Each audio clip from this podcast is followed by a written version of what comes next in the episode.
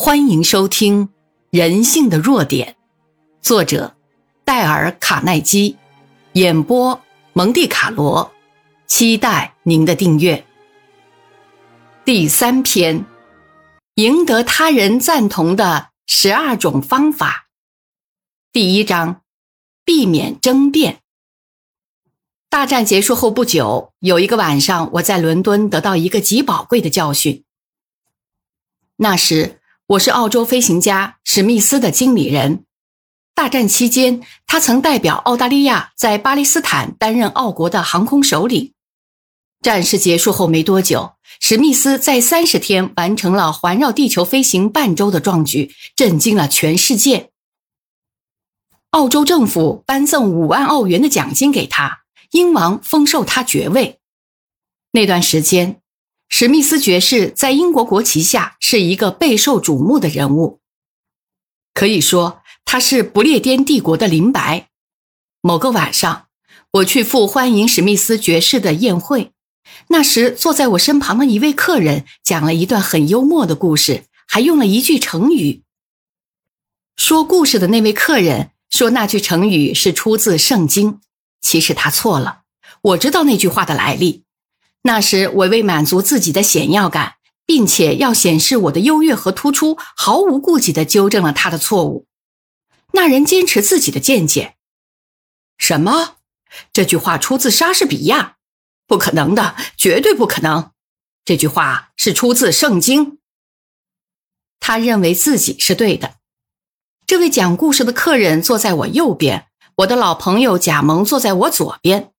贾蒙花了很多年的时间研究莎士比亚的作品，所以客人和我都同意把这个问题交给贾蒙先生去解决。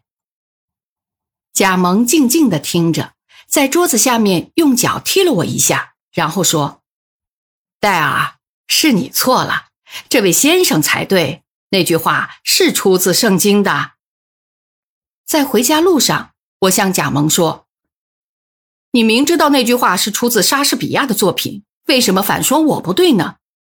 贾蒙回答说：“是的，一点不错。那是莎翁作品《哈姆雷特》的第五幕第二场中的句子。可是，我相信你应该知道，我们是一个盛大宴会上的客人，为什么一定要找出一个证明指责人家的错误呢？你这样做会让人家对你产生好感吗？为什么不给人家留一点面子呢？他并没有征求你的意见，也不需要你的意见。”你何必要跟他争辩呢？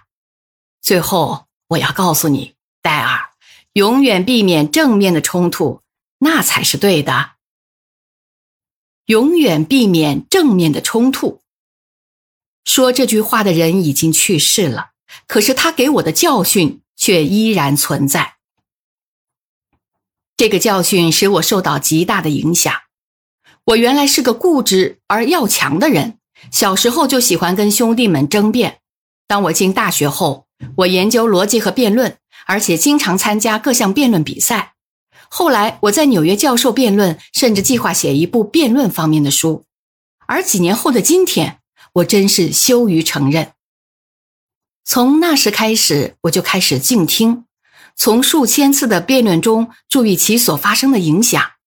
而这次使我得到一个结论，也是一项真理。世界上只有一种方法可以得到辩论的最大胜利，那就是尽量避免辩论。避免辩论就像避开毒蛇和地震一样。一场辩论终了，那些辩论的人十有八九会坚持他们的见解，相信他们是绝对正确的。你辩论不能获胜，因为你是真的失败了。可是你如果胜了，还是跟失败一样。为什么呢？假定你辩论胜了对方，把对方的论据批驳的体无完肤，又能怎么样呢？你自然很高兴。可是对方如何呢？你使他感到自卑，伤了他的自尊，他自然对你获得的胜利感到不满。你必须知道，当人们逆着自己的意见被人家说服时，他仍然会固执的坚持自己是对的。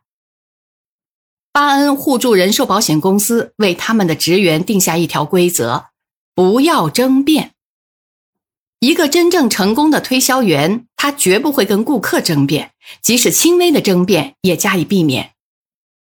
人类的思想不是那么容易改变的。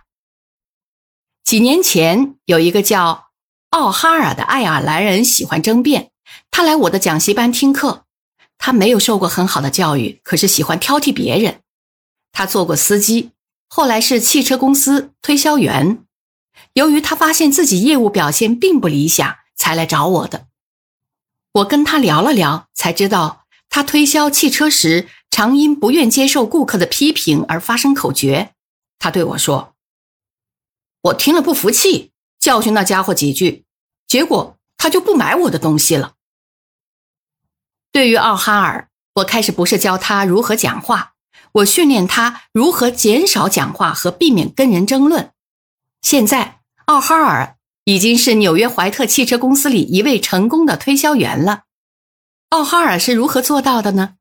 他是这么说的：“现在，假如我走进客户的办公室，客户如果这样说：‘什么怀特汽车？那太不行了，就是白送给我，我也不会要的。我计划买胡雪公司的卡车。’我听他这样说后，不但不反对，而且顺着他的口气说。”老兄，你说的不错，胡雪的卡车确实不错。胡雪牌汽车是大公司的产品，推销员也很能干。如果你买他们的，相信不会有错。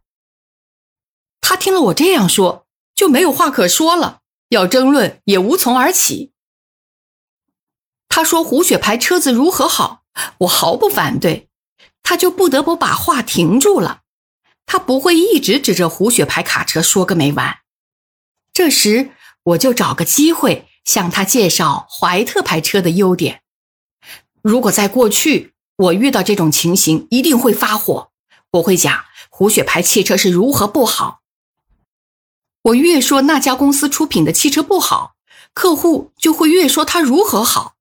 争论是越激烈，越是对方决心不买我的汽车了。哎呀，现在回想起来，我真不知自己过去怎么干的这一行。由于这样的争论，不知使我失去了多少宝贵的时间和金钱。现在我学会了如何避免争吵，如何少讲话，使我得到了很多好处。本集播讲完毕，感谢您的收听，欢迎订阅。